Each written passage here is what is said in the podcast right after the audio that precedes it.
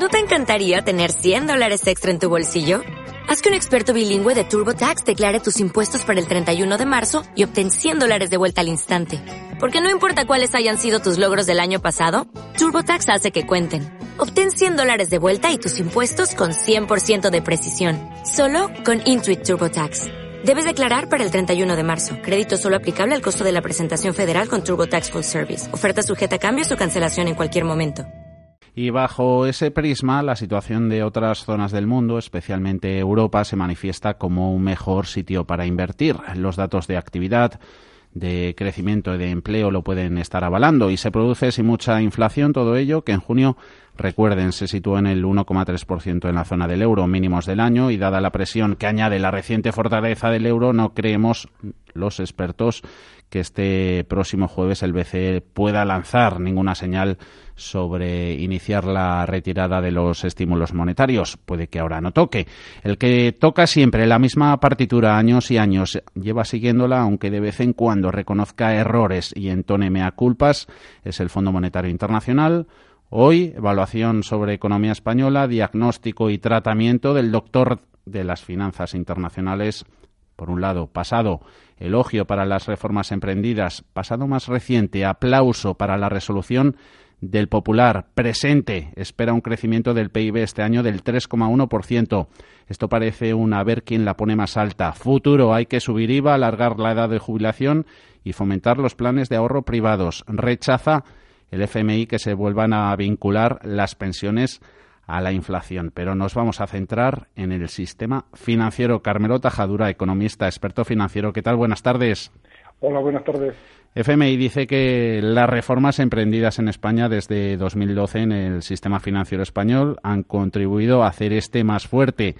¿Es también más esbelto? ¿Hay más carne magra hoy día y menos grasa en Bueno, cuando el Fondo Monetario Internacional dice que el sistema financiero es más fuerte, quiere decir que es más fuerte que en 2012, pero en 2012 era muy débil, con lo cual todo relativo, digamos. ¿eh? los bancos españoles actuales sin duda están mejor que entonces, mejor que en 2012, porque tienen más capital, tienen bastante más capital y tienen menos necesidad de saneamiento. Pero sin duda también tienen todavía bastantes activos improductivos y desde luego son mucho menos rentables que antes de la crisis, mm. que antes de, 2008. Con lo cual, mm, en fin, estamos mejor que en 2012, pero no estamos bien. Mm. Eh, insiste el organismo en reducir excesos de capacidad. Eh, ¿La mejor vía para ello son las fusiones, como pide el organismo multilateral? Sí, sí. O sea, cuando empezó la crisis, en el año 2007 o 2008, el sistema financiero español tenía un exceso de capacidad enorme. ¿eh? Tenía pues cerca de 270.000 empleados y 45.000 oficinas. De entonces acá, en estos nueve o diez años, hemos bajado casi 100.000 empleos y se han cerrado 15.000 oficinas, que son la tercera parte de las que había. Pero aún hay exceso de capacidad, porque no hay que olvidar que el negocio bancario se ha reducido mucho. Por ejemplo, el crédito, el crédito a familias y mm. Estaba en cerca del 180% del PIB y hoy está en menos del 120% del PIB. Entonces, si los bancos tienen mucho menos negocio, está claro que tienen que bajar gastos por algún lado. Aparte que la revolución digital también está cambiando la oferta bancaria. Mm. Así que, desde luego, hay que continuar con el ajuste y la mejor forma, la, eh, digamos que son las fusiones, porque es la vía menos traumática. Mm. Cuando empezó el mecanismo de supervisión europeo en 2014, el BCE controlaba 14 bancos españoles. Hoy ya solo controla 12 porque han desaparecido dos que han sido Popular y BMN integrados en Santander y Bankia. Yo creo que no pasará mucho tiempo hasta que haya menos de 10 porque habrá más operaciones de concentración. Mm.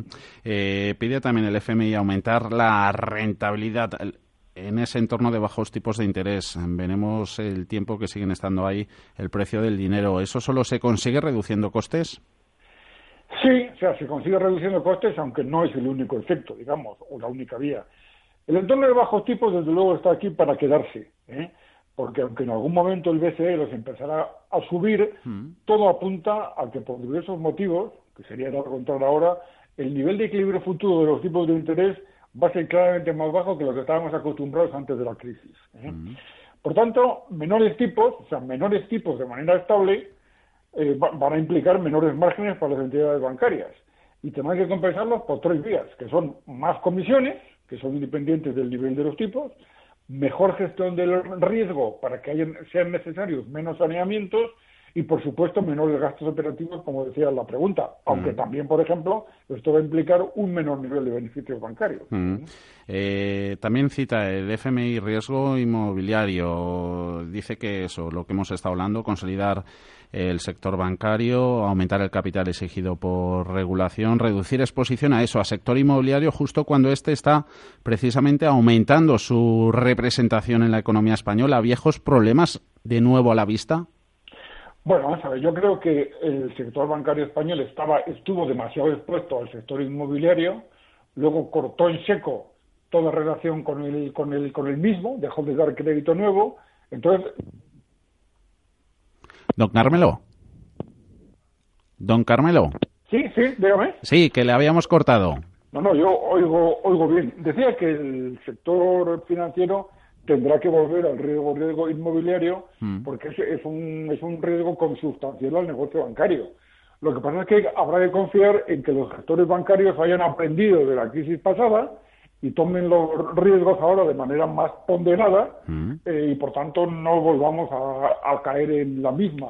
Yo mm. estoy seguro de que la próxima crisis bancaria, bueno, seguro no, pero creo que es probable que la próxima crisis bancaria venga de algo distinto que el sector inmobiliario. Por lo cual no me preocupa mucho que, que, vuelva un poco el riesgo inmobiliario a la banca ahora. Aplauso para la resolución del fondo, para la resolución del popular eh, desde el Fondo Monetario Internacional. ¿Coincide, por último? Pues eh, yo, yo creo que lo mejor es que se ha resuelto un problema con el que llevábamos demasiado tiempo. Ah. Yo creo que tiene, o sea, eh, está claro que tiene puntos positivos, pero también tiene puntos oscuros. Mm. Y esos puntos oscuros deberían aclararse en los próximos eh, días, semanas o meses. Tiempo habrá para ello, don Carmelo Tajadura, economista experto financiero. Gracias por atender la llamada de cierre de mercados. Un saludo, feliz verano. Igualmente.